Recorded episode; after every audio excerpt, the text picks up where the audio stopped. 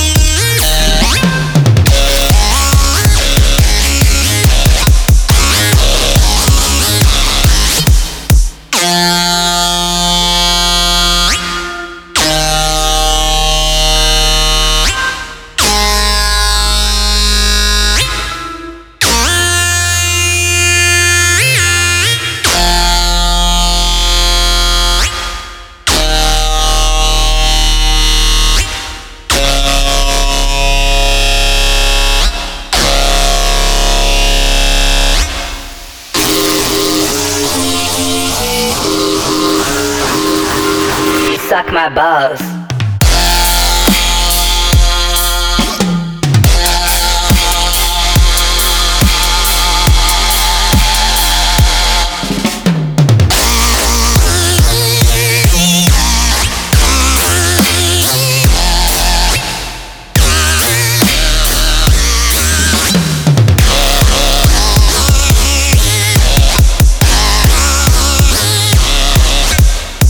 He's like freaking out right now.